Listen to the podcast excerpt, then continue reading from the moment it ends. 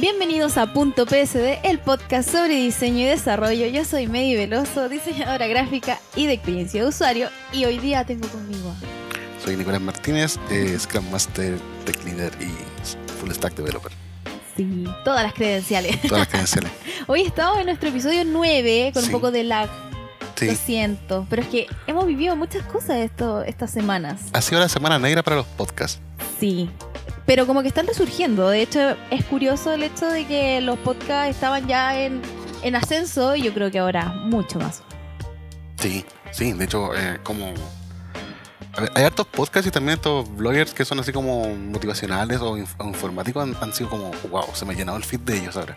Sí, a mí lo que me tiene un poco chata, debo decirlo, eh, chata, cansada para nuestros escuchas internacionales, eh, son los live de Instagram. Ya me tienen así, tuve que des, así sacar así como todas las notificaciones de, de que estaban haciendo lives. Porque En realidad, Yo nunca las tuve. yo en realidad nunca creí que iba a llegar a tener así, no sé, 10, 15. O sea, ya está bien que estemos en cuarentena. A todo esto sí, actualizando, estamos en cuarentena. No Estamos hemos salido, cuarentena. No hemos salido en dos semanas solo para las compras básicas. Así Sí. que por eso igual ha sido complicado. Hemos trabajado remotamente. Pero sí, yo creo que ya están abusando. Ya la cosa parece reality. Tanto como los youtubers que sigo, como los eh, gente en Instagram, ya esto parece un reality, así como. Casi que. Mira, mira cómo limpio mi casa. Creo que eso me tiene también súper. súper chata. Y eso que nosotros no tomamos feed tan. Por ejemplo, no, no, no somos fanáticos de Periscope con Estados Unidos, tampoco tenemos Snapchat, ni tampoco usamos tanto Twitch. Claro, pero. Pero es que, o sea, dos redes sociales, imagínate el resto. Yo debo decir que para un canal de televisión sigo Periscope porque no tengo cable, porque lo encuentro horrible. ¿Para qué si puedo descargar las cosas? Así podemos ver urgentes. Entonces vemos urgente y me ha sido súper útil, lo encuentro pero genial. Así que si quieren seguir algún canal de noticias Periscope, es súper bueno. Sí. Y ahí se van enterando al tiro y van como clasificando también qué tipo de información quieren ver, porque hoy es como, con todo esto de la pandemia, siento que igual es como tanta información que uno se psicosea, hay que, hay que admitirlo. Sí, de hecho, eh, lo- es bueno para informarse la dosis precisa. Sí, yo como que hago lo mismo, hago como una, una distinción. Veo el encabezado, sí, no, ya, ok, Eso era de verlo. Es hora de verlo. Ha sido difícil estas dos semanas y ahora tenemos en Santiago de Chile siete días de cuarentena obligatorias en las cuales si te pillan en la calle te llevan detenido y o te multan. Exacto, pero no en todas las comunas, digamos comunas como...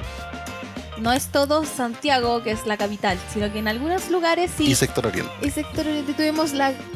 No sé si fortuna o desgracia, de que justo donde se graba este podcast está en cuarentena, así que no podemos salir por siete días, a menos que tengamos un permiso que diga estrictamente a qué vamos a salir, ya sea cosas básicas como ir al supermercado, la farmacia o pasear al perrito.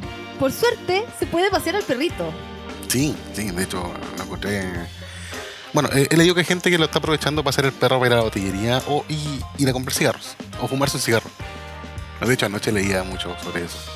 Sí, es que digamos que el chileno es súper pillo. Como que Sí, creo que viendo entre España y Chile nos hemos dado cuenta de todas las similitudes que tenemos. sí, de hecho, demasiado colonizados estamos. Sí, de- siento que somos como el España 2.0. Sí. Pero bueno, eh, ha sido difícil esta semana, ha sido un tiempo difícil en todo sentido. Eh, en Chile ya viene arrastrando esto de octubre y la pandemia es como la guinda de la torta para muchas cosas.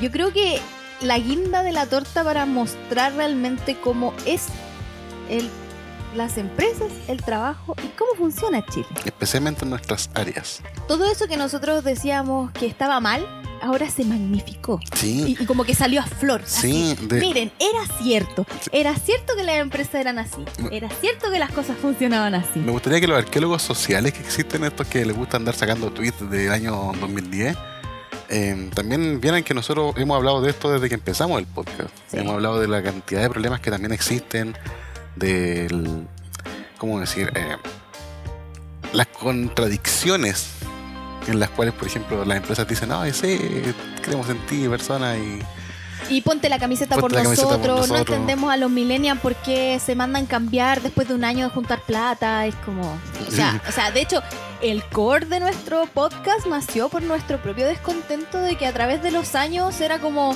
mucho mucha venta de humo. O sea, tú te das cuenta que al final, claro, llegáis a un lugar, te sentéis súper ilusionado y después te das cuenta que las cosas no funcionaban. No funcionarán, no funcionarán y por lo visto no tienen intención de cambiar eso. Sí.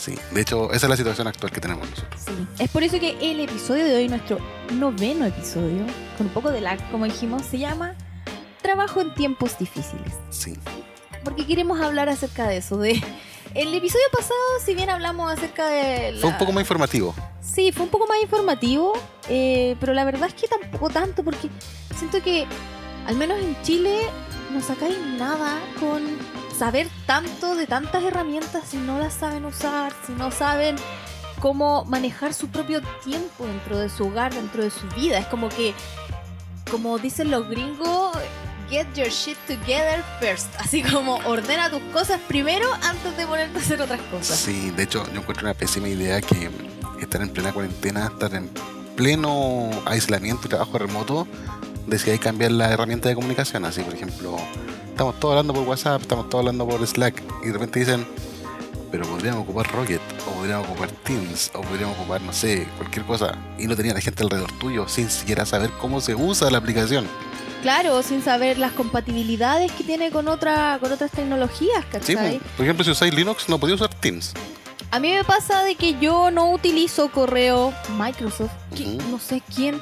O sea, yo No, tuve- acá en Chile, todas las empresas que son de así que tienen edificios con su nombre, todas van a ocupar Microsoft. O sea, sí, pues van a tener la extensión de Outlook. Pero Sí. me refiero a que yo como persona que no estoy como ligado a una empresa que me tiene que dar un correo con ese Outlook, eh, me pasa que ahora se le ocurrió que quieren usar Teams y ya llevo como tres correos generados por Microsoft y ninguno me abre Teams. ¿No? Y ya ahí no sé, así que si alguien sabe por qué esto no me resulta, Sí. ya, ya realmente es como, oye, si estábamos utilizando una herramienta, estaba funcionando ya, o sea, güey, ya. Sí. De hecho, el- yo tuve que hacer una pequeña inducción de cómo funciona Slack al equipo con el que estaba trabajando. Eh, lo tomaron súper bien. Pero igual el primer día, puro WhatsApp, puro WhatsApp, y me mandaban pedazos de código en WhatsApp. Y yo les dije en un momento, no les voy a hablar nada más de que tenga que ver con el trabajo en el WhatsApp. Dude, por Dije- algo le hice una inducción de Slack. Yo les dije, el WhatsApp va a ser única y exclusivamente, por ejemplo, urgencias. Y preguntar así como un aviso, oye, sé que no me puedo conectar a la reunión o oye, reunión urgente. Pero todo lo demás lo quiero, lo, lo, lo- lo- hagámoslo por Slack. Y ahora está funcionando súper bien, por lo menos en eso. Claro, igual lo otro con las reuniones. A mí me pasa que hay reuniones que yo no sé si se parece con ventillero, así como que se ponen a conversar de su vida, Oh, más que de lo que tenemos que organizar en el día. Entonces, como. Eh. Como que no quiero saber tu vida. Sí. Somos compañeros de trabajo. sí, como. Ah, sí que eh, va a sonar súper hater lo que voy a decir. Pero es como, loco, sí, sorry, si no aguantáis a tus hijos en tu casa, no tienes por qué tampoco traspasarnos tu dolor a nosotros. Se supone que somos profesionales que estamos trabajando. Siento que necesitan un psicólogo heavy, así como, Sí. amigo, si quieres hablar acerca de cómo no puedes manejar a sus- tus hijos, así como anda a terapia. en serio. Sí, ¿Por de, de hecho, esto está sacando lo mejor y lo peor de cada uno de nosotros. Sí, sí. Yo igual encuentro triste que he tenido conversaciones acerca de que, tipo, me tienen chata, necesito que vuelvan al colegio. Es como, pero son tus hijos, qué triste. Así Sí. como, no soportas a tus hijos, qué triste. Sí, nosotros inclusive, hasta el perrito que de repente se pasea por acá, él está aburrido de nosotros. No es que nosotros estemos aburridos. Sí, porque yo creo que nunca le habíamos dado así como tanta atención, porque ahora tiene nuestra atención todo el día, así Sí. 24/7, entonces ya está como, Agotada. está agotada, está Sí. con cara de déjenme en paz, déjenme dormir, necesito mis horas de sueño. Sí. Eh. Pero la situación actual es difícil, es complicada. Yo creo que una de las cosas, igual que yo siempre he dicho y siempre he tenido súper presente desde que empecé a aprender metodologías, es que la gente, por lo menos aquí en Chile, confunde mucho simpatía con empatía. Oh, Porque ahora todos están en, ese, en esa cruzada de llamada de tenemos que generar empatía, debemos conocer y tener empatía con los demás. Y es como, amigo, primero, ¿sabes diferenciar lo que es simpatía de empatía? Yo creo que ese es el gran problema. Aquí ¿Por la gente no lo sabe. Porque aquí realmente no lo saben, porque la empatía es algo que tiene que ver con la conexión emocional con la otra persona. Es algo así súper personal. algo que toca una persona a otra, ¿cachai? Entonces es complicado que alguien que toda la vida viene a decirte así como, ah, pero, pero agradece que tenéis pega, po. Eso no es empatía. ¿Cachai? De hecho, es simpatía mal aplicada. Es como simpatía mal aplicada, ¿cachai? O sea, si alguien viene y te dice así como, ya, pero si esto va a pasar, relájate, si igual podés jugar play en tu casa, piénsalo así. Eso no es empatía. No, no, para Eso no es ser empático, eso para nada, porque a lo mejor la persona está pasando por un momento difícil, ¿cachai? Y uno muchas veces no puede tener la respuesta. De hecho, lo peor que podía hacer es llegar y decir a una persona que está mal, decirle, pero no estés mal. Claro, decirle, pero no estés mal, alégrate, Sí. no es para tanto. Viaja. Podríais viajar, oye, y si no sé, te tomáis una cerveza para relajarte. Eso no es empatía. para nada. Eso realmente es como escuchar, pero no comprender. Es que en realidad las personas que dicen esas frases son frases que ellos se los dicen a sí mismos. Muchas veces pienso. Eso como, ay, pero es que deberías viajar porque el viajar te ayuda y todo esto. Es como, loco, estoy sobreviviendo el mes a mes. Yo, por ejemplo, soy un freelance. ¿ya? Mi capacidad de trabajo se re- puede reducir mañana a nada. Y que me vengan a decir una frase así es como, no. No, please. Así como, por favor, no me digan una cuestión así. De hecho, a mí me, gusta- me hubiese gustado que esta información que tenemos ahora lo hubiese tenido yo hace 10 años atrás con otro empleador que tenía, con otra gente, que o con hace 5 años atrás, cuando trabajaba en esta otra empresa con su edificio, con su nombre, cuando me dijeron, no, lo que pasa es que tú no pasaste la entrevista psicológica porque eres poco empático. Y es como, sorry, tu psicólogo laboral no tiene idea de lo que es la empatía entonces. Sí, porque empatía no tiene que ver con, con oye, eh, pero es que tú no participáis de las reuniones que nosotros hacemos. De la camadería. De la camadería, o sea, nosotros cada vez que te invitamos a carretear, tú como que te alejáis, ¿cachai? Entonces, o sea, eh, tú eres súper poco empático con nosotros, no te ponías en el lugar de nosotros. O sea, empatía sí funciona para ambos lados. Sí, eso, ese es el asunto. Para- Primero, para ellos no funciona para ambos lados. no, Y lo otro no es empatía como tal. no. Es como, eh, una vez siempre leí que aquí en Chile, bueno, en, en español especialmente, la gente no sabe explicar lo que significa hipócrita, pero sí sabe usarlo súper bien. En este caso, la gente es- no sabe y no utiliza bien la palabra empático. Exacto. Por ejemplo, nosotros dónde podemos ver la poca empatía cuando todo el tiempo dicen no vayan a desabastecer los supermercados. Y van y lo hacen igual. sí, Van y le dicen, ay, pero es que... ¿Y yo después me voy a quedar sin nada? sí. Es como, dude, tú te vas a quedar sin nada y probablemente una persona que no tiene la capacidad monetaria para comprar todo lo que tú estás comprando, tampoco le estás quitando a alguien la oportunidad de comprar un producto que quizás no puede después. Sí, de hecho, es un efecto estudiado, se llama FOMO en Estados Unidos. Es Fear of Missing Out. Fome. Fear of missing empanadas. Sí, me encanta esa, chiste. comparación. Un chiste muy chileno. Ya, pero el- es como, es curioso porque mm, ocurre en el caso de que tú, por ejemplo, ya existe una pandemia o, o cualquier cosa que sea así como masiva en una ciudad o en este caso en el mundo, y tú de repente veis a una persona que está comprando 4 o 5 confores, y lo primero que pensáis, ¿y este, ¿por qué está comprando tanto confort? ¿Por qué yo no sé esto? ¿Qué es lo que él sabe y yo no?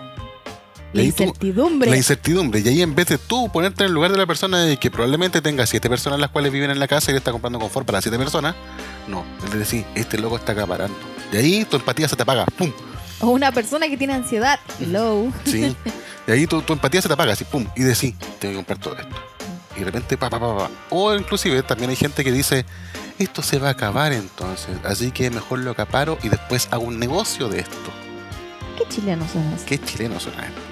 Pero es como, Yo debo decir que yo tiraba la talla de, de decir que deberíamos haber comprado mascarilla porque en algún momento iba a pasar esto. sí. Y no lo hice porque claramente era un chiste, porque era... Pero no pensé que realmente la gente iba a desabastecer las farmacias y lugares con las mascarillas. De hecho, eh, hay casos de hospitales de regiones donde flights, no se puede decir de otra forma, gente de mala vida ha ido a robarle mascarillas y insumos a los hospitales. No caigamos en eso, No por favor. en eso, por favor. Y saben que es lo terrible que eso también se puede llevar a nuestra área. Gente que acapara, acapara y al final después no da abasto. No da abasto. Sí, de hecho, hay una extrapolación de lo que está pasando ahora, en la gente cómo se comporta, con el trabajo remoto como tal. De lo que no es saber qué es un trabajo remoto. Sí. Yo tengo una pregunta, porque, y se la hago a nuestro escucha en realidad. ¿No, le, ¿No les pasa que cuando la gente dice teletrabajo, lo sienten como, como algo antiguo? Lo siento como de call center. ¿Cierto? Lo siento Sí. como de call center, porque teletrabajo, se me imagina que no he buscado la definición, debo decirlo. Pero teletrabajo como telefónico, una sí, cosa es así. que eso tiene el prefijo de tele de teléfono. Sí, o, O, de- cableado también. o sería. cableado, claro, pero hoy en día nosotros hacemos trabajo remoto, porque no necesariamente necesitamos estar en nuestro lugar de como residencia para trabajar, Sí, porque y- incluso puede haber personas que no tuvieron, no pudieron volver a su casa o decidieron, no sé, irse a la playa para pasar, no, no así como de mala, pero es que lo mejor es como que fueron a su casa en la playa y se quedaron allá y pueden trabajar desde allá, ¿cachai? ujú. O no sé, por ejemplo, trabajan en Santiago, pero viven en el sur y se fueron al sur, ¿cachai? Y pueden trabajar de allá, entonces no entiendo. cómo- Desde siempre han podido trabajar ahí, no, lo que pasa es que no nos dejaban. Claro, como que no entiendo un poco la definición de teletrabajo. No. Yo la- incluso como que en gringo como remote la he conocido como remoto, Sí, de hecho, más que teletrabajo. yo teletrabajo igual lo asocio muy a, a estilo noventas, así como... un- un- Creo que eso me pasa, creo que la siento siento, antigua, me siento, hace ruido. siento palabra de infomercial. sí. Sí, la siento así. em, En su trabajo no lo dejan tranquilo. en su teletrabajo no lo dejan tranquilo. Sí. No, y es como, es como extraño. Tampoco puedo entender por qué ocupan esa palabra. Y eso también da a demostrar que mucho de que la gente que tiene las empresas aquí, la gente que tiene, por así decirlo, el poder en sus manos, no se actualizan ni siquiera los términos. Bueno, como algunos que dicen APP. APP. O, no, en, en informática hay un término que lo odio con todo mi ser, cuando te dicen el aplicativo. Dios, eso son- es peor que el APP. El aplicativo te creo en la época cuando Java dominaba el mercado y Java tú decías, tú dices una cuestión porque en Java cuando tú programas tú se llaman applet y la traducción sería así como aplicativo. Ya, yo siempre he dicho, si alguien te dice aplicativo tiene más de 45 al tiro. Ya es boomer. Y es boomer, así, pero boomer, boomer, así como ya está, está en la zona de riesgo del coronavirus. Sí. ya, pero eh, aquí la gente no sabe qué es lo que es el trabajo remoto. Lo hemos visto en memes y lo hemos visto también en experiencia de trabajo. Yo, eh, como mi experiencia de freelance, a muchas empresas les cuesta, les cuesta mucho la parte del trabajo remoto, porque como dijimos en el podcast pasado, tienen esa visión de que tengo que ver por lo que estoy pagando y tengo que ver a las personas picoteando el teclado. Tengo que tangibilizar lo que están haciendo, como sentirlo así. sentir esa cuestión, el poder de decirle, loco, no estén tanto rato parados al lado de la máquina del café. ¿Tú piensas que tiene que ver un poco con más que ser líder, ser jefe? Porque Eh. el jefe tiene que estar al lado del trabajador, casi que ahí Que el ahí eh, de, hecho, ese término jefe, jefe sería como demasiado amable. Porque yo siento que eso Es es, lo que pasa. la palabra patrón. Sí, yo siento que eso es lo que pasa. Es como, no los estoy viendo. Ah, aquí voy a decir algo. Mm, Les voy a reducir el sueldo porque como no estoy viendo que trabajan, no estoy tangibilizando que están aquí. Sí, de hecho esto va a ser como súper problemático en el sentido de que... Ay, no- ¿cómo decir esto sin decir una, un- una mala palabra? Pero, ¿qué diablos tiene en la cabeza la gente cuando hacen esa cuestión? Porque se ha comprobado, se ha comprobado de que si tú tienes ex personas que saben y lo tienen manejando un buen flujo de trabajo remoto, pueden llegar a ser más productivos que estando sentados en una oficina eh, enclaustrado. Siempre y cuando se cumplan ciertas condiciones. Por ejemplo, la persona que hace el trabajo remoto tiene un puesto de trabajo donde puede trabajar tranquilamente, donde no tiene molestias externas y donde se designa un horario, se cambia de ropa, trabaja, trabaja realmente como si en vez de ir a la oficina lo hiciera en su casa. Exacto. ¿ya? De- Demuestra que tiene un mayor nivel de productividad porque uno está en su zona de confort en el sentido de que si es socialmente ¿cuál es la palabra? Eh, distante eh, va a tener menos problemas porque no va a tener esos típicos compañeros de trabajo que son más extrover- extrovertidos que van a estar molestándole e interrumpiéndole muchas veces cuando te dicen oye eh, voy a ir a hacer un trámite o vamos a ir a fumar un cigarro y la fumada de cigarro se puede hacer hasta de media hora Sí. Yo decir que a nosotros nos pasó en la pega que nosotros nos dimos cuenta que todos se tomaban su break y como nosotros no fumamos, ni, ni tomamos tanto café, ni hacemos tanta vida social como nuestra vida. Claro, nosotros no estábamos teniendo ese, ese beneficio del break, po. Nosotros no estábamos teniendo break porque nosotros trabajábamos. Y veíamos que todo el tiempo la gente salía y bajaba, y claro, porque a la final esa fumadita de cigarro son no son 5 minutos, pues son 10, 20. Sí. ¿Cachai? Eh, no, y una fumita de cigarro con un cafecito ahí. Claro, y una conversa de pasada, entonces ya. Claro, Y saludar a todo el mundo de ida, saludar a todo el mundo de vuelta.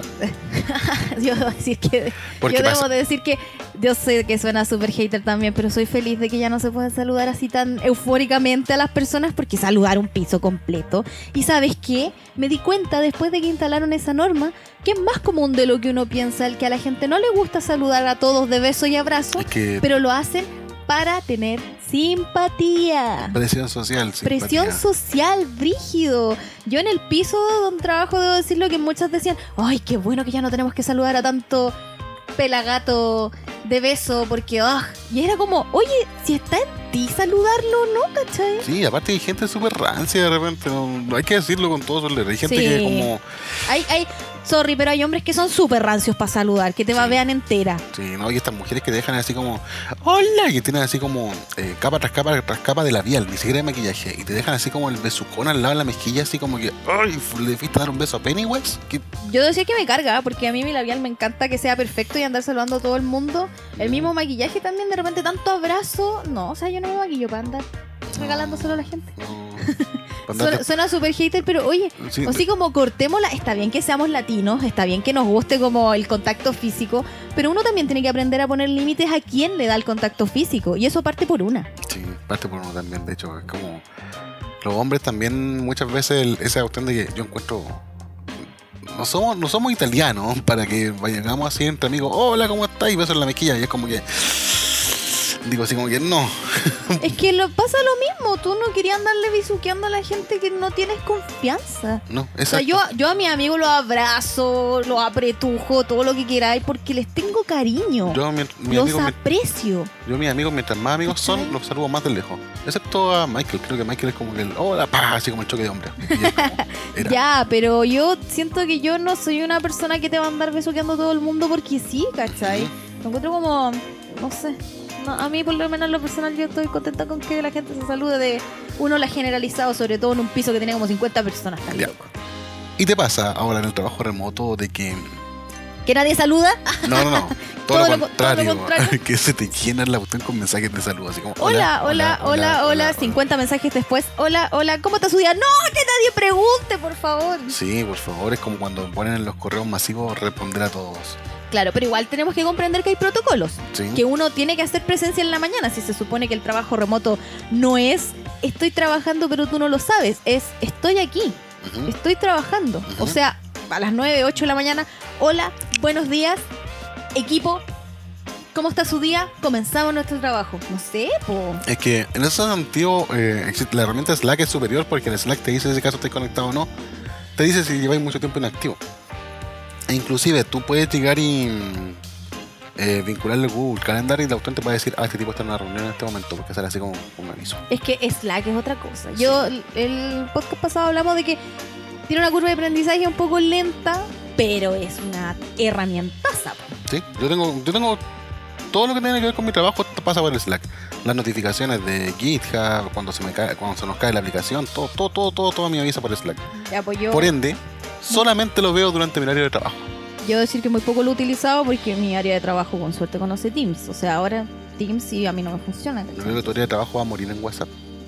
Mi área de trabajo funciona en WhatsApp. Mi área de trabajo debe tener como 15 grupos de WhatsApp por cada área, ¿cachai? Entonces, Se demoraron como tres meses en aprender a usar Trello. sí. Qué horror. Qué No, horror. y eso que y ahora les mostré Mori Mm. Y murieron. y explotaron. Sí. Que es una aplicación para hacer literalmente post hacer boards Ah, eh, a- online. A, mí me pasó que. Porque, porque digamos que yo no dispongo del espacio necesario para tener un board en mi casa. No puedo andar llenando mi pared del living composite. Aparte que es, es porosa, así que se caen. Se caen todos. Entonces, eh, esta aplicación es estupenda. Así como, wow, encima los puedes escanear y se reproduce. No, es maravilloso. Entonces sí que me gustó mucho. Pero Notions, eh, como que me gusta mucho. Sí. No, eh, eh, pero.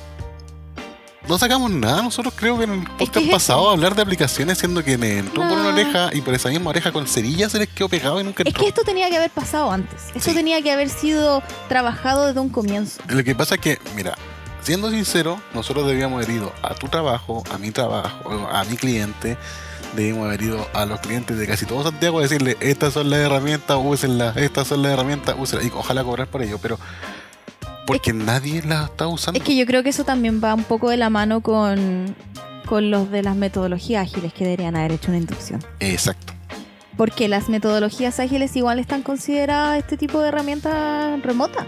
Es que están consideradas porque también sirven como respaldo. Mira, me pasó a mí con, con un cliente, eh, si bien eh, las otras personas que trabajan con él son súper buenas en lo que hacen, son súper buenas en aprender, no sabían usar Git. Y Git es algo básico cuando eres informático. Es básico, así como, de hecho, ni siquiera deberían preguntarte en una entrevista de trabajo. Y ahora entiendo por qué te lo preguntan. Porque hay gente que es muy buena programando, pero no sabe usar Git. Es como, oh, no, aparte de inducción de Slack, tuve que hacer una inducción de Git. Pero tuviste la ventaja de que las personas que trabajan contigo son bien clever, ¿cachai? Son, te aprenden rápido y entendieron la metodología, ¿cachai? Sí. Pero, pero imagínate trabajar, en mi caso, con Boomer. Creo que se han notado mucho las diferencias etarias en este en este tipo de trabajos, ¿cachai? Sí, el rango etario. Que, que no, como que, no funcionan. Es que la barrera, la barrera de edad creo que acá en Chile ya es demasiado notorio. Ya es demasiado, demasiado como tal, ya como, loco. Hay gente que, ya, hay gerentes que tienen 70 años. Y tú decís, ¿por qué no se jubila? Ah, tenemos un sistema de previsión que vale basura. Vale basura. Pero eso vamos a hablar un poquito más adelante. Claro, pero es que yo creo que una cosa está como en las ganas también. Y ese es el asunto, el hecho de que tú tienes que también impregnarte lo ya. Si tú eres un gerente y tú quieres que tu equipo tenga metodologías ágiles, tú como gerente también debes impregnarte de eso, tienes que tener el mismo nivel de conocimiento que la gente con la que estás. O por lo menos tener una noción de lo que es. Es que, es que hay, gente que no, hay gente que dice vamos a instalar metodologías ágiles, pero realmente no tiene idea cómo funciona una metodología ágil, entonces... Es que, es que ese, ese es el asunto. Muchas veces pienso, al menos desde mi opinión, en la palabra noción para eso también es un poco peligrosa. Porque cuando dicen noción es cuando tú te, te encontré con un ingeniero comercial que hizo un curso de marketing y supuestamente bueno es con marketing. O te encontré con un ingeniero comercial que una vez le dijeron, ay, pero tomé un curso de Photoshop y el loco es mejor que tú en Photoshop, supuestamente. Ya. Hay que sacarse el término de noción. Hay que decir, él debería, él debería impregnarse. Mm. Él debería aprender de la opción tal como lo hacen sus trabajadores. Sí, pero aparte que siempre hemos hablado de que las metodologías son casi que una filosofía de vida. Son una filosofía de vida, son no son hasta cuando aparece una metodología nueva, no quiere decir que las otras están muertas porque cada una suple una necesidad dependiendo de qué tipo de trabajo así. Porque tú, por ejemplo, ocupáis Spring Design, ocupáis Design Thinking, pero a mí Design Thinking no me sirve mucho y Spring Design tampoco, porque yo, por ejemplo, yo trabajo con productos ya definidos. Yo lo que tengo que hacer es simplemente tomar el input y que salga el output. Claro, porque tú igual no tienes todo el proceso de investigación, de testeo, de realmente comprender lo que el usuario es lo que está necesitando. Tú tienes un cliente que piensa saber lo que necesita y lo que va a funcionar, o sea, como una metodología antigua. Pero claramente nosotros sabemos, ¿cierto? Yo sé que me están escuchando. Ustedes saben que en el futuro va a necesitar saber para mejorar las ventas. Es que sí, sí, pero en el área de programación yo tengo que tomar el resultado de lo que ustedes hacen. Claro, pero... Onda, saberlo, eh, tener conocimiento de lo que ustedes hacen, pero eso no altera cómo yo puedo desarrollar un algoritmo para resolver el problema como tal. Ah, sí. Pero así como nosotros, pues nosotros también tenemos que saber hasta qué límites, porque no se nos puede ocurrir de repente, no sé, pues, mandarle al área de UI a hacer unas cosas que ustedes después no van a poder replicar, pues, o sea, como cosas súper locas, no sé. Sí, de hecho, hace poco vi una página web, creo que era, que el home era una animación completa. Y dije, ah, ya, qué, qué, genial. ¿Y cargaba bien? ¿Y qué es el asunto? No. ya, cinco segundos, adiós. No, de hecho la, la página se demoró, se habrá demorado sus siete segundos en cargar. Y de repente cuando vi el código fuente me di cuenta que el fondo era un SVG, el cual estaba siendo animado vía, vía CSS y JavaScript.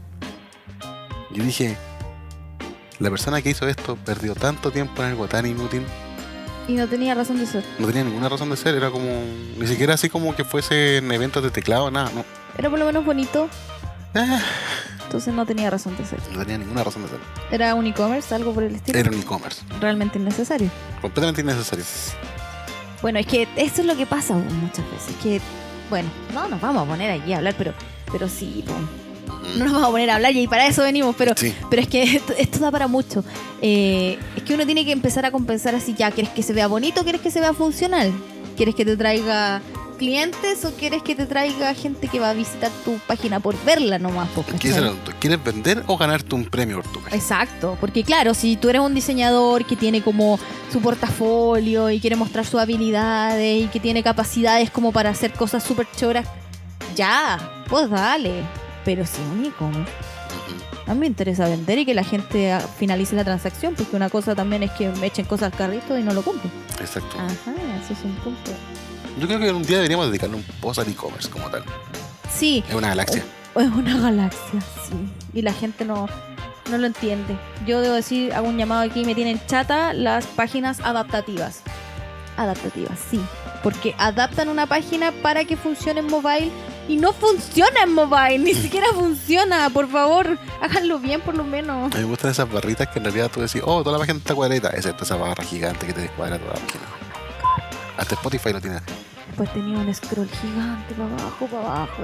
No. Ya bueno, eso también es todo un mundo a conversar, los e-commerce. Filtrar contenido y todo. No, sí es complicado. ¿Para qué andamos con cosas? Imagínense hoy en día todas esas cosas y que los e-commerce deberían funcionar súper bien dado que estamos literalmente funcionando online y, no funcionan los trabajos remotos. ¿Cómo van a funcionar los e-commerce? ¿Cómo van a funcionar todas las cosas? En ah, pero es que eso tiene una explicación súper simple. Eh, aparte de decir que son ingenieros comerciales los culpables de todo esto, eh, ahora se notan más. Ahora se notan más. Ahora se notan mucho más. Ahora yo creo que toda la gente así, con cada vez que dicen, ah, ah, voy a buscar el link en qué hace esta persona. Ingeniero comercial. Ah, ya.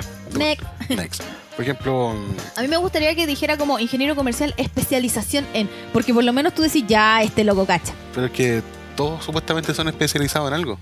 No, yo, pensaba que ingeniería comercial era como una cuestión de que tú llegas y decís en tu vida, quiero ganar plata sin hacer nada. Estudio ingeniería comercial.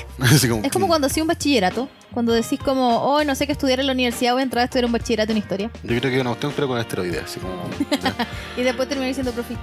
Como que sacáis la pedagogía. Sí. El, el, punto de la ingeniería comercial que ah, muchas veces ellos dicen, no, nosotros tenemos una especialización, es porque fueron a hacer un curso de 48 horas o porque fueron a hacer un curso de una semana a... Póngale aquí universidad de renombre. ¿Ya? Sí, es así. De hecho, ellos van como en Estados Unidos son considerados como clases administrativos, como si fuese un técnico pero llegan a Chile siendo los mejores, supuestamente. Sí, es verdad. Pero se ha demostrado que inclusive los flujos de despachos, tanto los flujos de trabajo, tanto todo este tipo de cosas de que no entienden cómo funciona el trabajo remoto, es por gente que nunca se, como dijimos antes, nunca se interiorizó de cómo funciona el trabajo remoto, nunca entendió cuáles son las herramientas, lo único que pensaban de que lo iban a chicotear igual pero en la casa. ¿Y por qué no tienen empatía? Solo tienen simpatía. Lo único que se van a ahorrar el hecho de que hmm, podríamos pagarles menos. ¿Por qué? Porque no están viniendo en transporte, porque no están almorzando acá. Porque no están usando la silla ni el escritorio de la oficina. Exacto, por ende, todos esos activos fijos que tenemos. Porque yo no sé si en realidad están conectados todo el día. Porque yo no sé si en realidad están ocupando su tiempo en trabajar. Ya, no, tampoco estamos diciendo así como para justificar, porque aquí, para empezar, somos chilenos y nosotros sabemos que el chileno para poder sacarse la vuelta y poder, poder como decimos acá nosotros, quitarle el poto a las moras, por así decirlo, onda, hacer el menor trabajo posible, eh, somos capaces de hacer muchas cosas. O, todo lo contrario, somos capaces de no hacer muchas cosas. Y decimos somos. Mm. Porque uno sí igual cae en eso. Sí. sí, sí, yo debo admitir que la procrastinación abunda estos días. Sí, abunda estos días. Pero yo, yo, por ejemplo, yo eh, al menos estos días que he estado ya con todos mis compañeros, con todos mis compañeros, inclusive toda la, sin tener que ir a pegarme el viaje al sector oriente, encuentro que he sido más productivo. Mm. He tenido mayores delivery, he tenido mejor entrega. De hecho, logré automatizar un montón de cosas. Inclusive, como tú el otro día me decías, no te quejes de hacer cosas que te gustan. Sí. Eh, encuentro en ese sentido de que como ya toda mi área está haciendo trabajo remoto, hemos estado trabajando mejor. De hecho, en una medición que hice, lo que lleva el otro cabrón, la empresa, la ha hecho mucho mejor de lo que yo tenía, lo que yo tenía estimado. Lo mismo con la otra persona que está haciendo frontend. también. De hecho, yo quedé como, wow, wow. Entonces, no es necesario estar ahí todo el tiempo. No, necesitan rendir. Sí, cosa que, por ejemplo, conversaba también con, mi, con mi contraparte que eh, los dueños de la, del, los clientes, como tal, no entienden por qué estamos haciendo las cosas tan bien. Es que yo creo que eso también pasa por el hecho de lo que hablamos en otros podcasts también, en otros episodios, de mm, el, el que no, tú no pagaste por un título universitario, sino que estás pagando por el trabajo que está haciendo la persona. Porque tú en realidad tú no estás trabajando cuando tú vas a sentarte a la oficina. Tú siempre estás trabajando, estés en una oficina o estés en tu casa.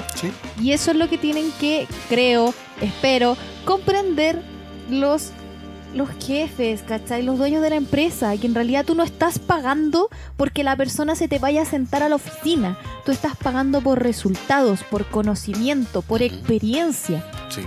Y eso, eso lo manejas tú, tú como persona, no como persona que se física, que se va a sentar y trabaja y se sube a un transporte público y tiene como comida en su oficina, no, sino que tú como persona eres el valor de ese trabajo. Y eso es lo que, eso implica empatía. Y eso tiene que ver con que aquí en Chile la gente de verdad piensa que cuando a ti te están pagando el sueldo, te están pagando porque te vayas a sentar a la oficina.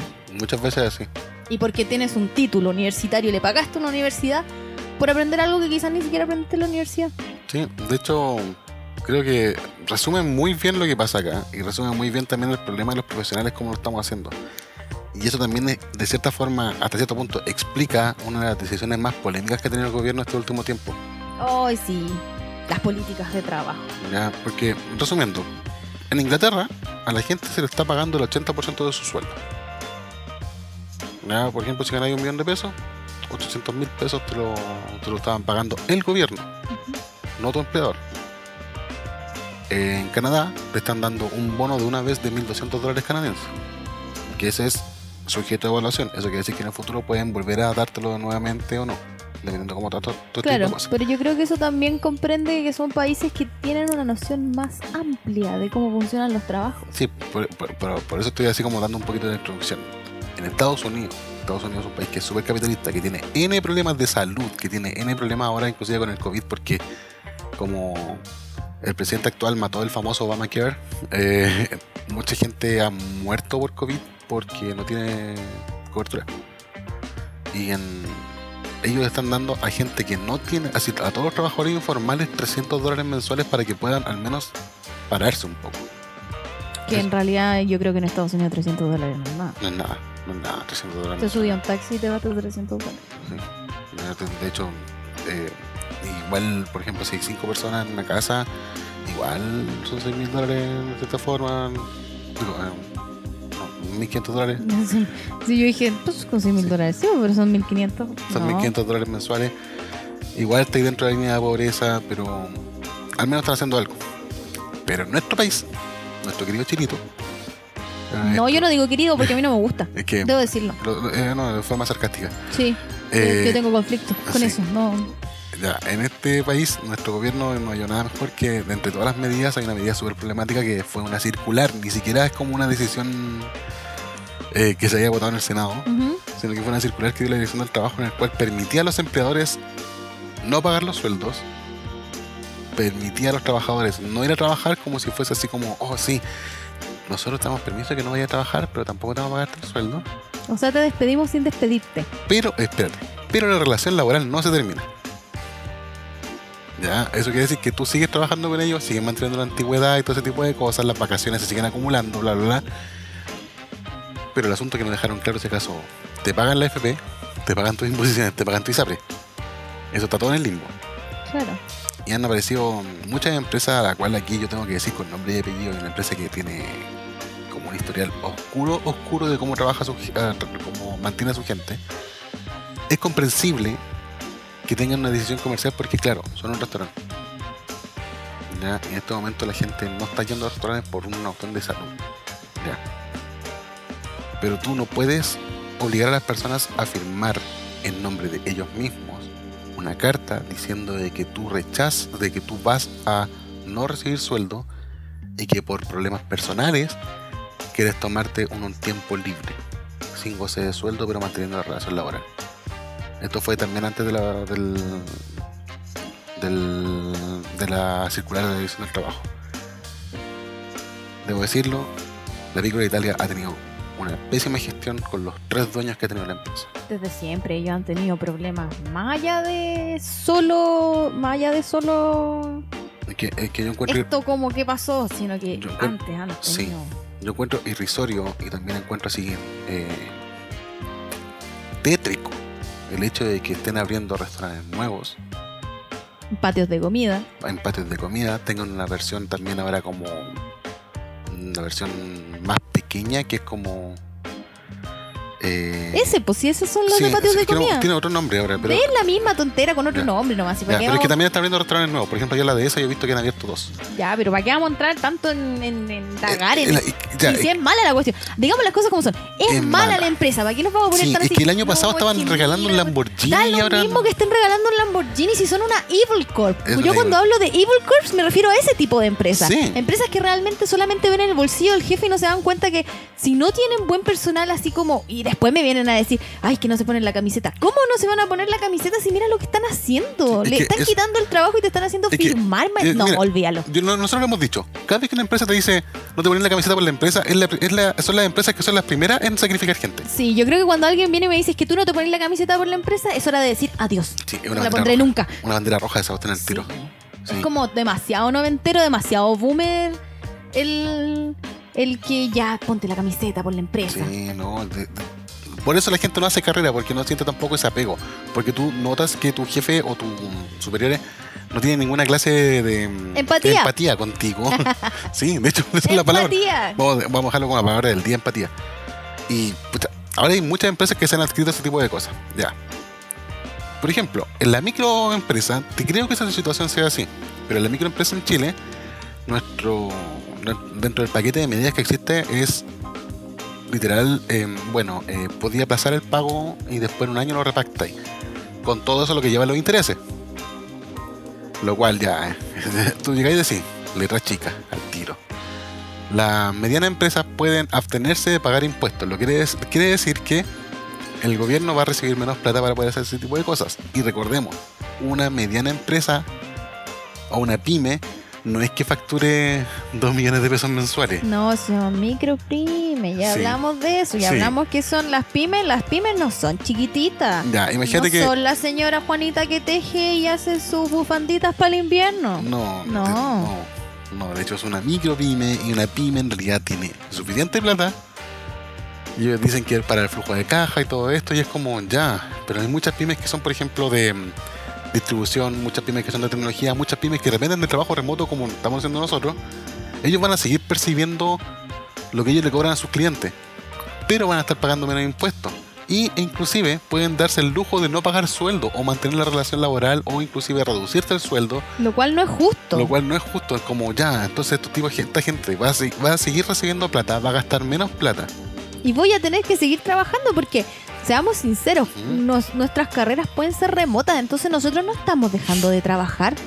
No estamos, no estamos dejando de hacer las labores que hacíamos cuando estábamos en la oficina. No, Si al final de cuentas nuestra pega no depende de si vendemos o no un kilo de pan, no. porque no es un kilo de pan el que estamos vendiendo. De hecho, la gente que vende kilos de pan, la gente que tiene almacenes, la gente que tiene esa clase de negocios todavía va y tiene que pedir un permiso y todavía tiene que seguir trabajando, arriesgándose a todo lo que le puede dar este virus. Exacto.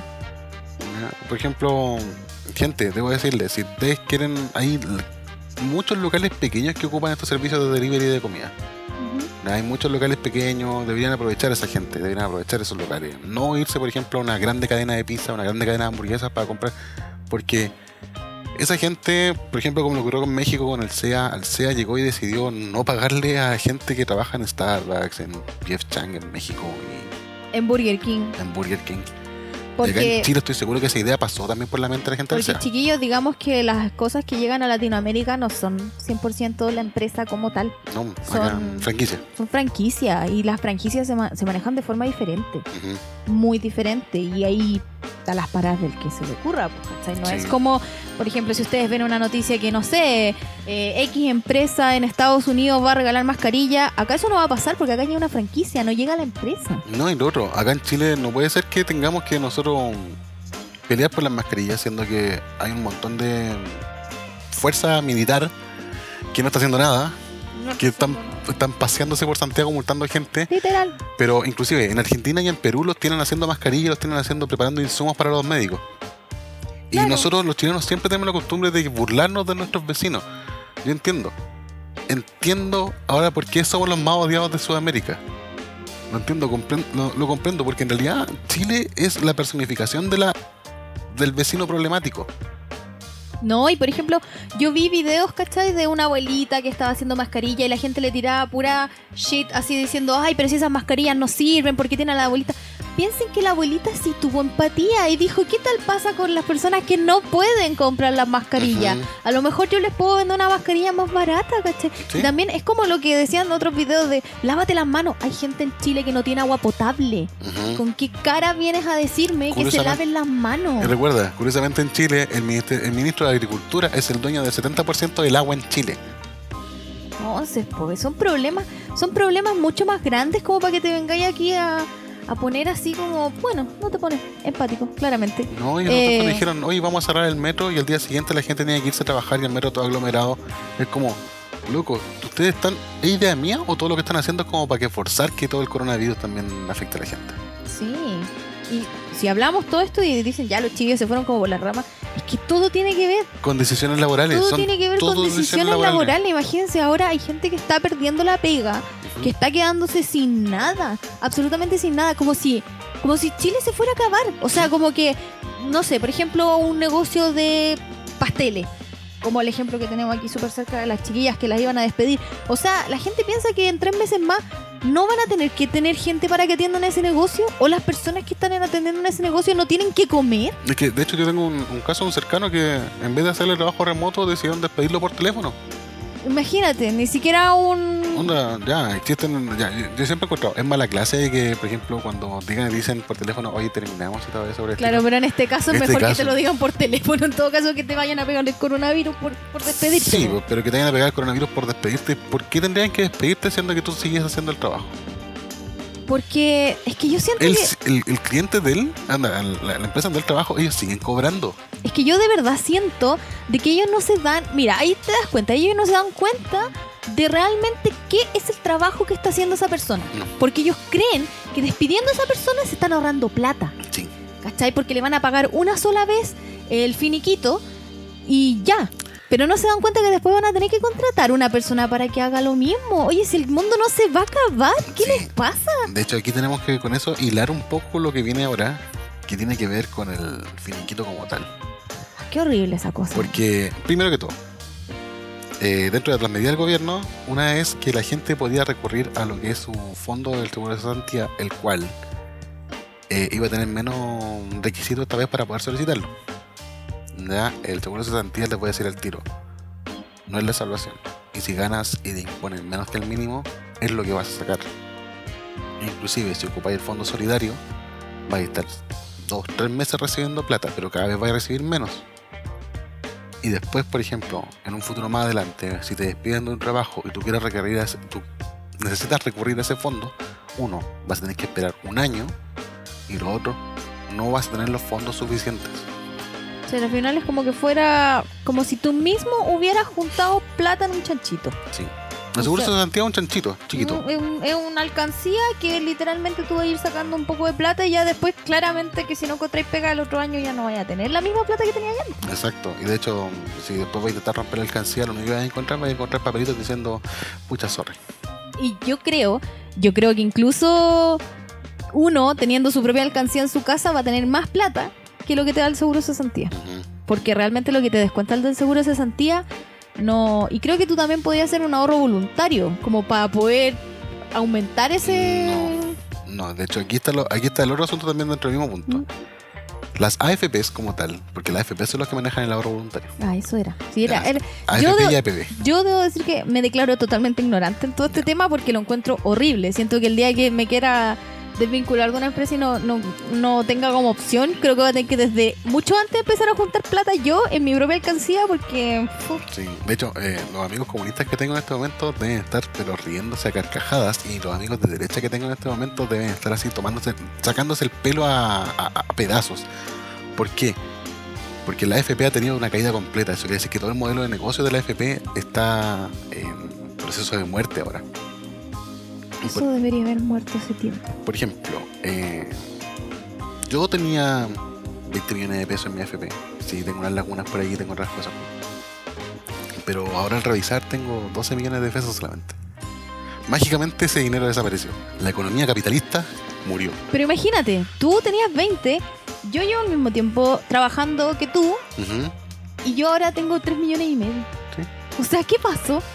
Es que el fondo, el fondo no está aventura ¿Qué más pasó? riesgoso y por ende eh, la FP hizo una mala inversión en la cual se cayó el, el precio en la bolsa y ellos traspasaron toda la deuda hacia ti.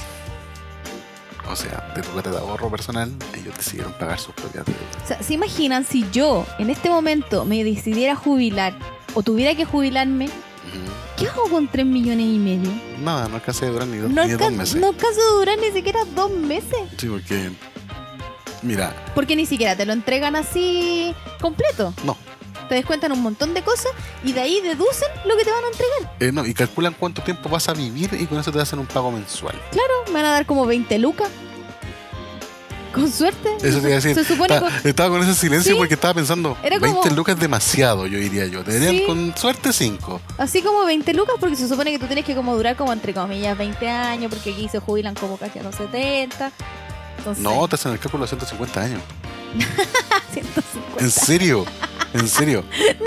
¿Qué, qué ridículo, ven. Yo de verdad soy súper ignorante en estas cuestiones porque yo tengo súper claro que va a llegar un momento en mi vida en que voy a tener que yo empezar a juntar dinero en un fondo para poder sobrevivir cuando esté vieja. Porque realmente aquí no hay, no hay futuro en eso. Ya, No, ¿sabes cuál no hay futuro? El futuro ahora es el futuro del endeudamiento. ¿Por No, qué? Porque de todas las medidas hay medidas de los bancos que también dieron, en el cual te permiten tener un nivel de endeudamiento mayor. Eh, por ejemplo, los bancos es que uno siempre cuando viene un crédito de consumo, un crédito para poder pagar las deudas, siempre te ponen trabas de cualquier forma. Pero una de las trabas más importantes es que tu, tu DICOM, que dicen acá, que es que el boletín comercial, eh, es muy bajo el número y tú no, no clasificáis porque eres una persona de riesgo. O yo soy una persona de riesgo. Yo tuve una deuda de 50 lucas y fui una persona de riesgo durante un año. Y pagué esas 50 lucas y durante un año me castigaron. Y fue así como, Ya, pero, pero ¿qué- ¿cuál es el nivel? O sea, hay empresarios que deben millones y les siguen dando créditos y a mí no me daban nada. Ah, que ese es otro, ese es otro asunto mucho más Es complicado. Es porque tu apellido no es un apellido complejo, no Es- vives en el sector oriente, Porque no tengo un cartón de una universidad endeudada. sí. Porque te preguntan hasta eso ahora, ¿en qué universidad te estudiaste y, tu, car- y tu- y te piden mandar el título para pedir un crédito? Yo hasta hace poco pensaba que era mentira, pero trabajando en cierto lugar comprobé que es cierto que tú siendo mujer, así, súper feo, siendo mujer, eres más riesgosa y te dan menos créditos y oportunidades en las entidades bancarias. Yo digo que en todas las entidades bancarias. Bueno, en realidad en todas las entidades, por ser mujer, tenéis menos posibilidades de que te den una tarjeta o que te den un crédito. Es como que bajaste 15 puntos del tiro en la escala. Horrible, horrible. Sí, y lo decía con conocimiento de causa. No, y hay otras cosas. De hecho, ahora con las nuevas medidas, supuestamente el gobierno va a decir, no, es que eh, el DICOM ahora no es tan importante, puedes tener un crédito y tú puedes endeudarte con un crédito para poder sobrevivir estos meses. Porque a ellos les conviene que tú y te ese es el endeudes. asunto. Tú literalmente te estás poniendo un grillete para poder seguir moviendo la economía en el futuro. Obvio, El porque gobierno está pensando en la gente que se va a morir ahora, en No. andar pagando ese arriendo horrible allá en el espacio de riesgo, que esperemos que Contraloría se pronuncie al respecto. Eh, simplemente lo único que está haciendo es que toda la gente que tiene trabajo, por ejemplo como yo, que es freelance, en el cual yo no tengo una, un, un, un- income estable, así como una entrada estable de dinero, eh, puedo tener más oportunidades ahora para poder pedir un crédito en el cual voy a endeudarme el resto, probablemente el resto de mi vida con el banco, para Claro. poder sobrevivir tres meses. a ellos les conviene porque ellos no ganan porque tú pidas el crédito, ellos ganan con los intereses. Ahí está el asunto. Ellos dijeron- ganan con que tú no puedas pagar el crédito. Y me, gust- me encantó la palabra cuando dijeron una tasa de interés preferencial. Ay, Dios. Me encanta siempre- esa frase. en- en- no dicen nada. No dicen nada. Cada vez que dicen preferencial o eh, premium o soporte, no es nada. Nada. Porque es comprobado, porque yo he trabajado con sistemas informáticos bancarios y todo. Literalmente, depende uno. De la persona que te atiende. Del tipo que está en el otro lado del historial de riesgo. Porque todas estas cosas son revisadas a mano por persona. Ujú. y el estado de ánimo de algunas personas porque literalmente si tú vas a un banco del sector oriente a pedir un crédito, tienes muchas más oportunidades que pedir un crédito en un banco del centro de Santiago. Es cierto. Y suena súper feo, pero en realidad es cierto. De hecho, yo una vez te lo dije, no vayas a pedir el crédito aquí en, el centro porque no te van a pescar. Anda, no sé, más para arriba y ponete con esa típica voz de, o sea, pues oye, aquí y bueno, te atendieron regio. ¿Por qué? Porque la gente de verdad piensa que tienes plata. Nada más que eso. Qué ridículo. Ridículo porque hemos visto que en otras partes del mundo la plata no se refleja en cómo te ves y cómo hablas, sino que en otros números. En otros números. Toma en cuenta que los multimillonarios no se visten de Armani. no. Sí, pero bueno, hilando nuevamente, es complicado hoy en día buscar trabajo. Por eso también queríamos hablar acerca del trabajo en tiempos difíciles, porque realmente son tiempos difíciles. Te tengo una pregunta. Dígame. ¿Se puede encontrar trabajo en estos tiempos? Dijimos que era difícil, pero no imposible. Si bien está complicado para todo, eh, yo creo que nuestras áreas siempre van a necesitar gente. De hecho, yo a muchas personas que me dicen, pucha, es que no tengo pega, no sé qué hacer. Bueno, es un buen momento para que empieces a estudiar y empieces a capacitarte en carreras tecnológicas. De hecho, hay hartas plataformas en las cuales han liberado sus cursos. De hecho, la mismo Adobe ha liberado dos meses gratis toda su suite, así que Deberían aprovechar ese tipo de cosas. Sí, y a gente que le gusta pasar en las redes sociales y hablar montones de cosas, ¿por qué no ocupan su tiempo mejor y se convierten en community managers?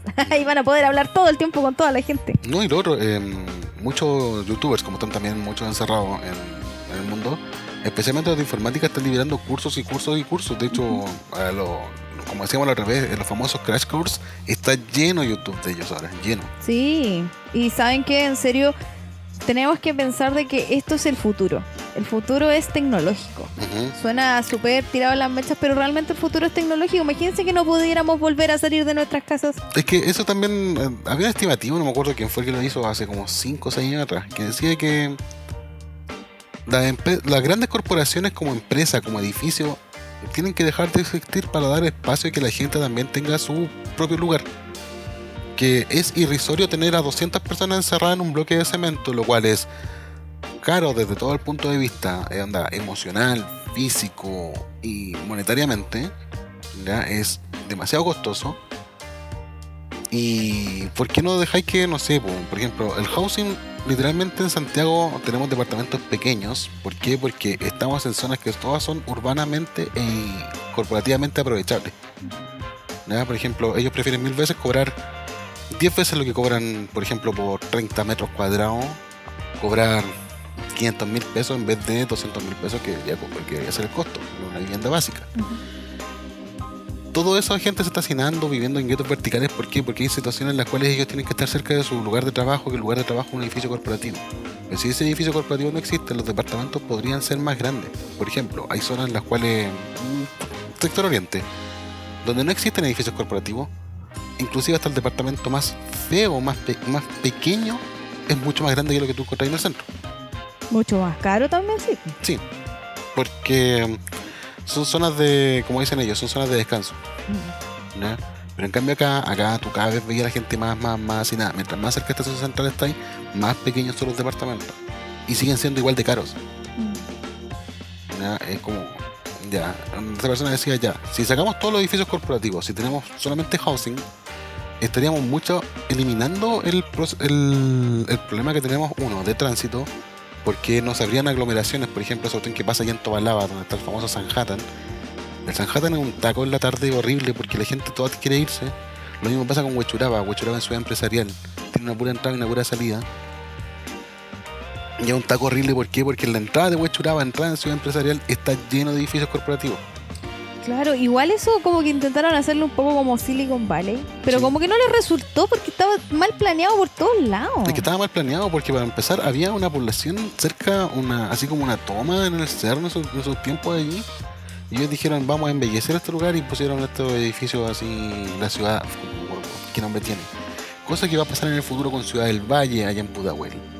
Cosa que va a pasar en el futuro como ¿Qué pasó con Ciudad, con Ciudad Satélite. Yo igual siento que acá vienen a vender la idea de Silicon Valley como que fuera así la panacea del trabajo, Pero, oye, Ni siquiera en Silicon Valley lo es. nosotros estuvimos allá y es horrible tratar de llegar a Silicon Valley. Tienes que tomar tren, mi- micro, por así decirlo. un no- bus que se demora casi dos horas. O sea, no es tampoco de fácil acceso. La gente tiene reales problemas allá. Entonces, que también yo creo que parte por la ignorancia que vienen a decirte de, oye, es que Silicon Valley vamos a transformar esta parte de Santiago en Silicon Valley. Sí, pero Silicon Valley de partida es horrible. O sea, en cuanto a, a llegar allá, a trabajar allá. Sí, la empresa puede ser vacante, todo lo que queráis, pero ellos tienen sus propios buses, tienen que tener sus propios sistemas. Ellos igual tienen caleta de problemas con con las casas, poder pagarlas cerca del lugar donde vive. Hay gente que vive hasta en sus autos para poder llegar a trabajar allá. Sí. Entonces, es como que traen el modelo a medias nomás, po. Es que el modelo allá ya es malo y se trae lo malo para acá. Claro. Ya es como, loco, no es un campus universitario Silicon Valley. No. Es así hermoso y toda la gente rubia y bonita ahí. No, y no tienen así como casa y las familias viven todas felices y son todas perfectas. No, No. no, no. No, no. O sea, nosotros siempre hablamos de que nos encantaría trabajar por una Evil Corp así como allá afuera, pero nosotros tenemos súper claro los problemas que tienen ellos, ¿cachai? Yo creo que ese es el asunto de la gente que también tiene que sacarse un poco el velo de- del trabajo corporativo como tal. Mm. Ya, ya. Pero volviendo, ¿se puede encontrar trabajo en estos tiempos? La respuesta es sí. Es difícil, pero no imposible. E inclusive, muchos de los que somos freelance, esta oportunidad también nos sirve para demostrar que nosotros podemos trabajar remotamente y encontrar un trabajo estable remoto. Que no es lo mismo freelance. Un trabajo estable remoto, que ya lo dejamos claro en el podcast pasado. Se puede. Es difícil. Se puede. No, no- no puedo dar otro, otro tipo de como más allá de consejos que lo que hemos dado en todo este tiempo. Aprovechen las herramientas que tienen, aprovechen de capacitarse, aprovechen de buscar dónde quieren hacer, cuál es su especialidad. Muchas veces eh, dicen así, especialmente los informáticos que dicen, ah, que estoy todos los meses aprendiendo un lenguaje de programación nuevo. Ya, estás aprendiendo un lenguaje de programación nuevo. ¿Te sirve para tu crecimiento laboral? ¿Te sirve para tu crecimiento personal o lo estás haciendo por ego? Sí, igual yo creo que aquí también debemos destacar el hecho de que muchos dicen de, ay, tienes que saber de todo. No, yo creo que esta es la mejor forma de entender y aprender de que la especialización es necesaria. Sí, aquí voy a hacerte un punto problemático en el sentido de que si escucháis a un jefe decirte no, es que tú tienes que saber de todo, huye.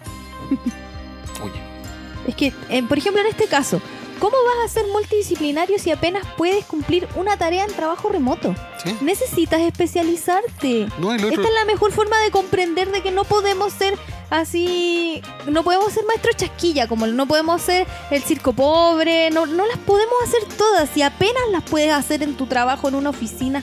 Imagínate en tu casa, que a- aparte de tus tareas de trabajo, tienes que tener tus tareas de casa, ¿cachai? que ni siquiera los trabajadores de fábrica lo Entonces hacen. no, hacen de no. todo. Yo de verdad, yo soy contraria y aunque se enojen conmigo, yo soy súper contraria a que me vengan a decir tienes que saber de todo, tienes que ser una multidisciplinaria. Sí, conocimiento, pero expertise y, y especificaciones, así tenemos que especializarnos en algo. No a llegar así hasta los 60 años haciendo de todo, pues, ¿cachai? Que al final tampoco existe la persona que va a ser buena en todo. Y eso es la Esa- esa diferencia. es la diferencia. Esa es la diferencia, que los jefes quieren que tú sepas de todo y seas bueno en todo. Y usualmente la gente que te exige esa cuestión no, no es buena en nada. No, bueno en vender humo. Sí. En eso sí son buenos. No, y, eh, vuelta así como. Traten de especializarse. Traten de buscar algo en lo que sepan. Y otra cosa, yo les voy a decir, que he escuchado mucho últimamente, es que no me apasiona. Entonces, como no me mata, como que no sé, chiquillos, la pasión, la pasión no nace así como de la nada. Tú, tú no vas a llegar a encontrar una cosa y decir, ah, esto es lo que me apasiona. No, primero tienes que aprender a descubrir Es que, y muchas veces tienes que tú mismo crear esa pasión. es que, ¿sabes lo que pasa? La gente cree que la pasión es algo que te va a llegar por estar en la casa echado en el sillón, viendo Sí. Netflix. Así como, oh, estaba sentada en el sillón y de repente dije, me apasiona tocar la guitarra. Nunca he tenido una guitarra en la vida, no la he tenido en las manos, no he sentido lo que es tocar una cuerda y voy a saber que eso me apasiona. Exacto. Chiquillos, eso no va a pasar. La pasión Tienen es algo que que, se buscar. busca. Tienen que buscar qué es lo que les apasiona. Y va a llegar la pasión probablemente con el tiempo, porque a lo mejor puede que ustedes piensen que les apasiona cocinar y después, se los digo por experiencia, y después se van a dar cuenta que cuando trabajan en una cocina y tienen ese nivel de presión, y ya no les apasiona, porque a ustedes lo que les apasionaba probablemente como a mí era cocinar en un ambiente controlado en su casa, para su gente querida. Pero no para un montón de gente malagradecida que te va a venir a tirar el plato en la cara, ¿cachai? es muy diferente. Y pasa lo mismo con tecnología. Como y pasa lo mismo. Es como, es como, esta gente que dice estos lenguajes de programación que son extraños, que son muy modernos, y dicen, oh, sí, me apasiona este lenguaje porque es muy bueno, y me gusta, me gusta este método, y bla, bla, bla. Llega el momento en que tienen que trabajar con eso y no tienen idea cómo hacerlo porque son los únicos que lo hacen. Sí. Y ahí tienen que empezar un poco la educación. Por ejemplo, a mí me apasiona mucho la experiencia de usuario. Me encanta, me encanta descubrir y, solucionar problemas. Pero me ha tocado trabajar en lugares en los que no me permiten, me quieren que yo resuelva problemas, pero no me permiten resolverlos de la manera más óptima. Y no por eso se me va a agotar la pasión.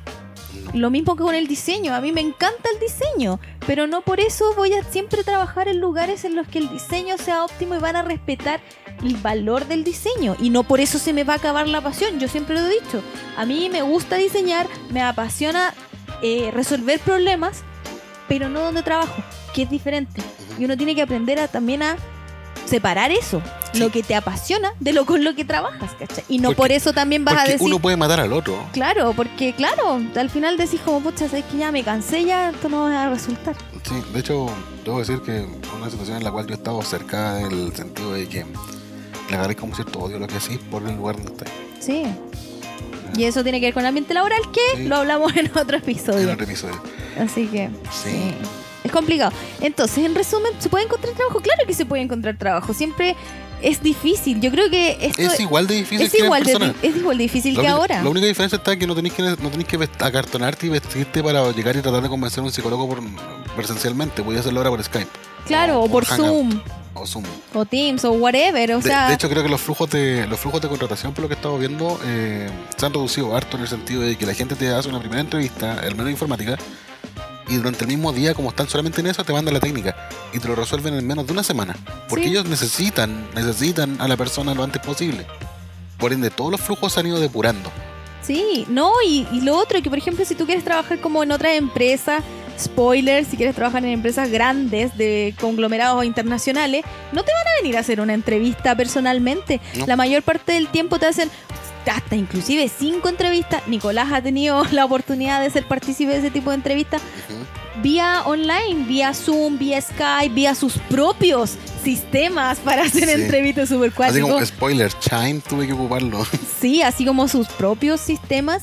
Y ya la última, así como de Final Quest, es ir a la empresa.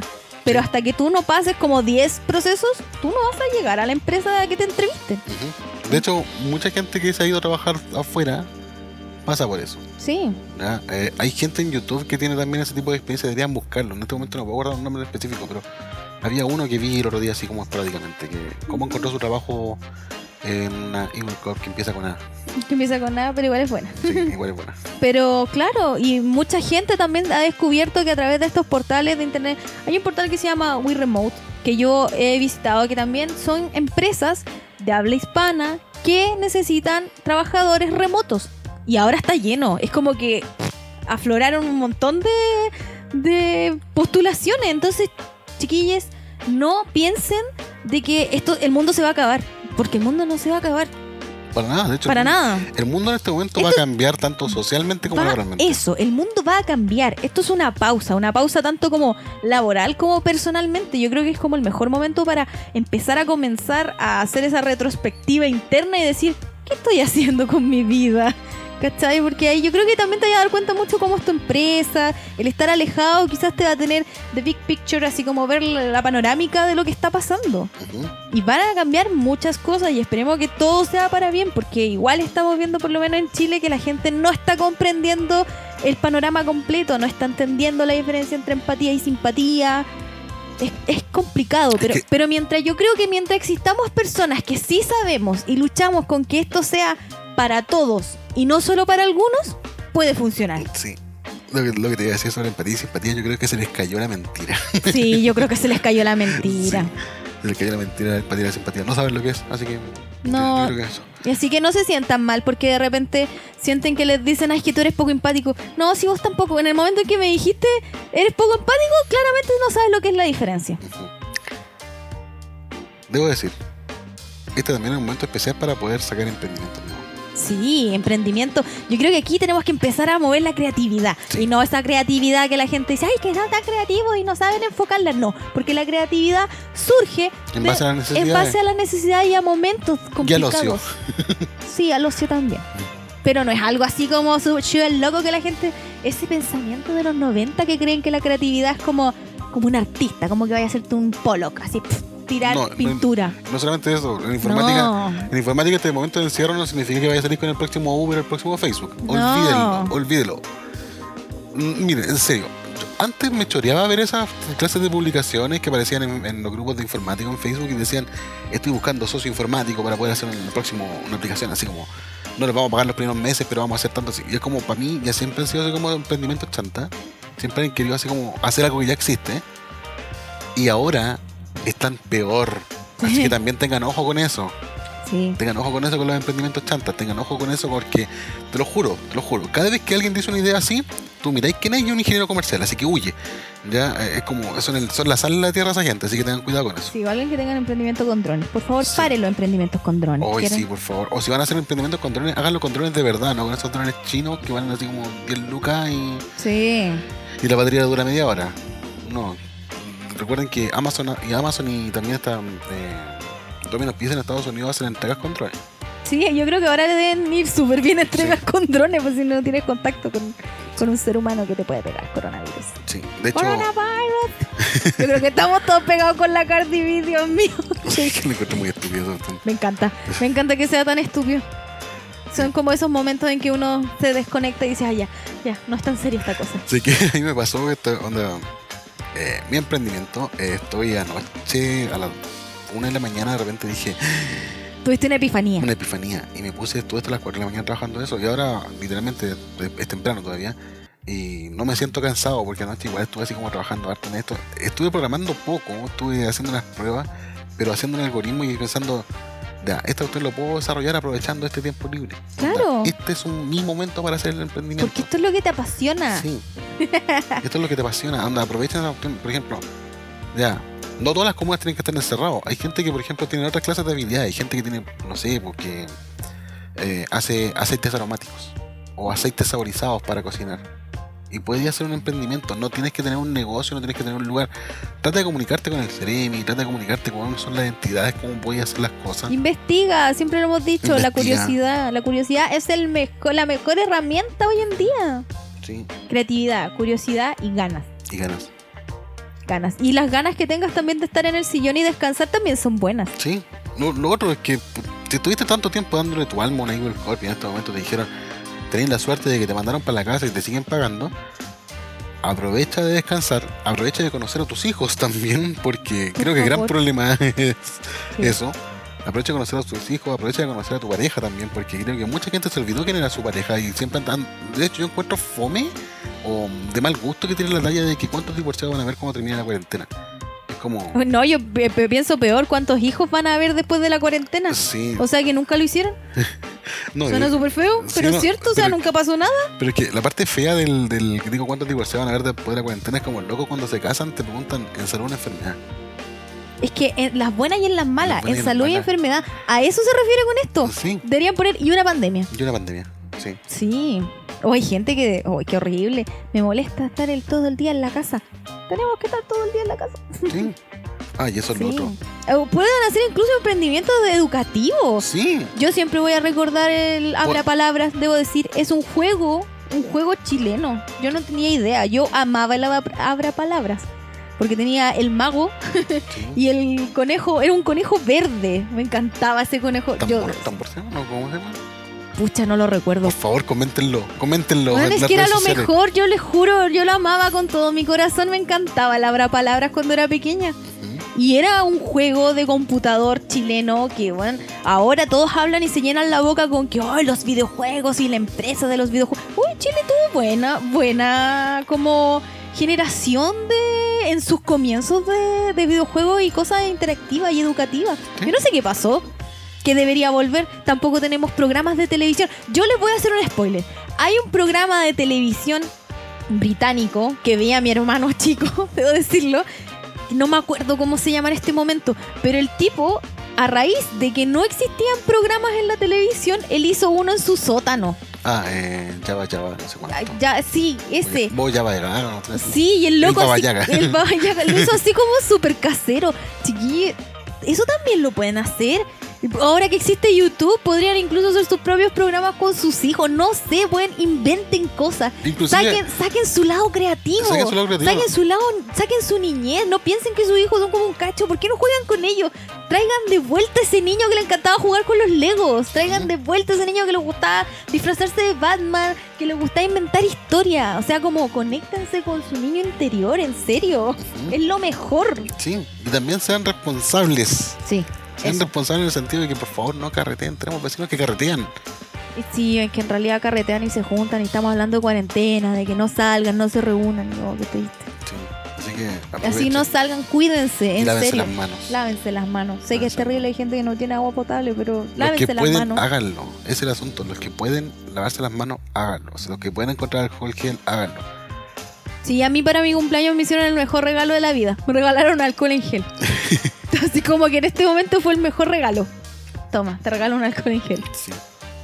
Pero eso, Ad hoc. ad hoc, exacto. Yo creo que hablamos harto acerca del trabajo, eh, conversamos más que nada, porque creo que estos tiempos son para conversar. Sí, Más que para, para- para analizar para y después analizar. tomar una decisión en el cual tú puedes decir, este es mi futuro, esto es lo que quiero hacer, esto es lo que no quiero hacer. Esta es la gente que tiene que estar en la hoguera. Sí. Y yo creo que algo que les voy a comentar, yo siempre lo he dicho, uno se priva de muchas cosas. Uno se priva con un horizonte en que tengo que trabajar, tengo que hacer esto. Pero chiquillos, yo creo que hoy en día nos damos cuenta de que te puede dar coronavirus y no sabemos qué es lo que va a pasar en el futuro. Y yo creo que lo peor que puede existir en la vida es arrepentirse de las cosas que no hiciste. Y debe ser horrible que te dé coronavirus en un país en el cual te cobran por el examen. Que te cobran no solo por el examen, sino que por los insumos y después termináis con una cuenta horrible y no tenéis para pagar. Horrible. Así que yo les como lo- los motivo y lo- los insto a que hagan las cosas, háganlas, no le tengan miedo. Si tienen internet, busquen. Ténganle miedo a salir a la calle y contagiarse ese virus horrible. Yo debo confesarles que me da pánico en este momento.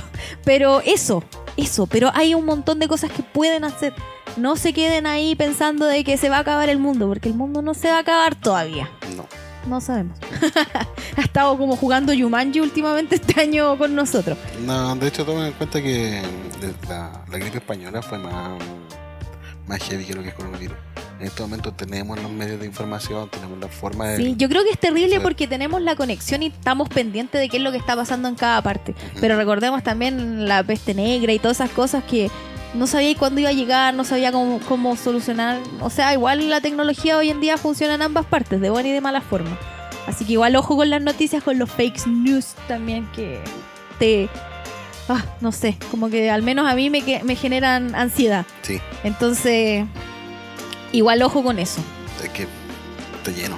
Sí, así que fue bastante entretenido este episodio. Sí, de hecho... No fue tan entretenido como el anterior, debo decirlo. Es que igual hablar del Es trabajo el- remoto era como es que el informativo. anterior, eso, el anterior era un, un capítulo un poco más informativo.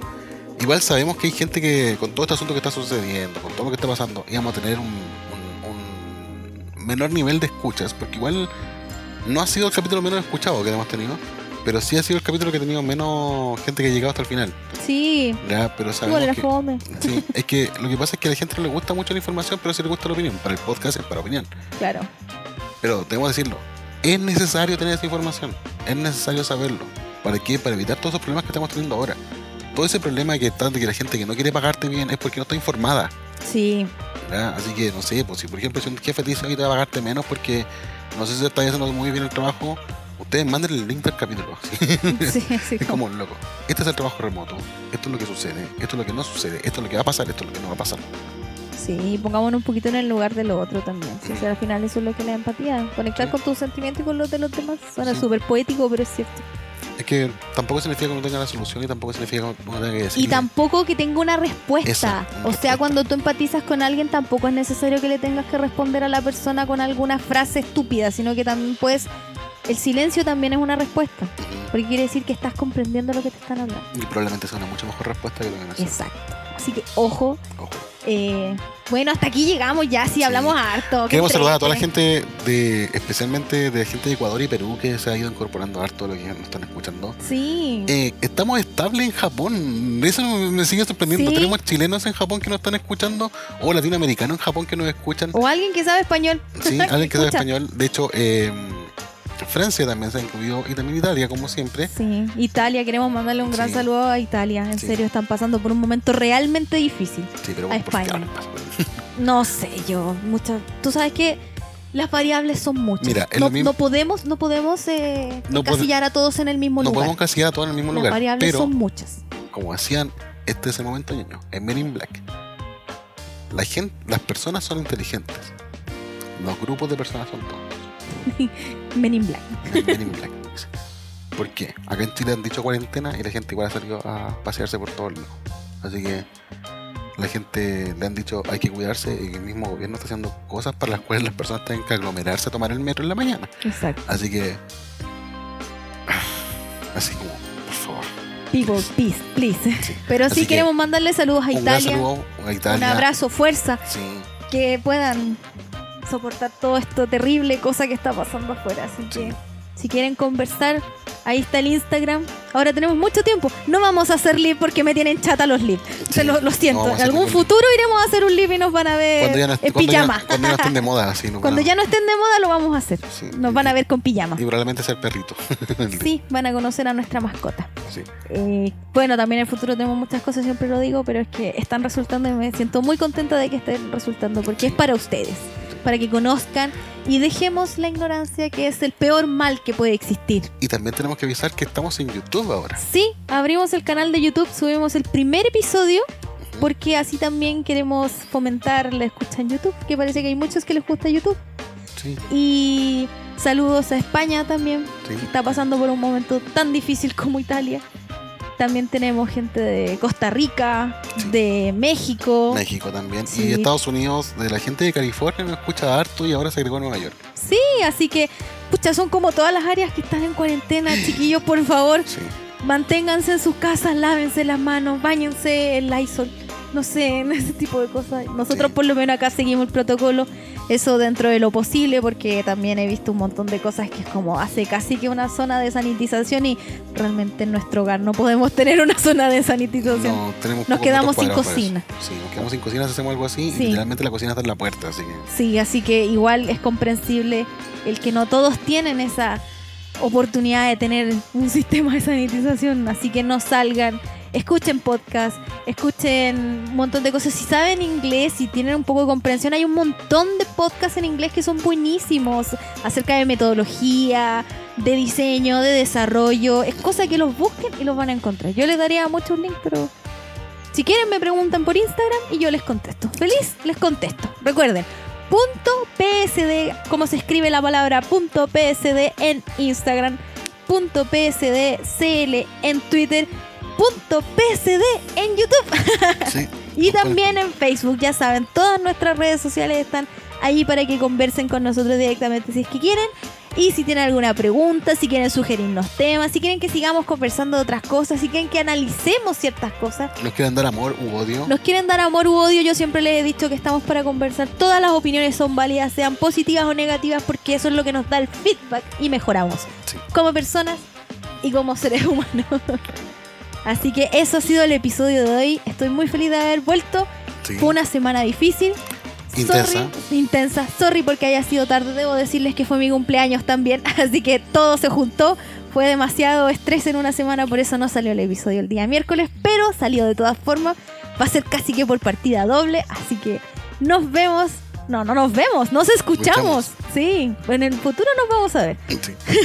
nos escuchamos en un próximo episodio de Punto PSD, el podcast sobre diseño y desarrollo.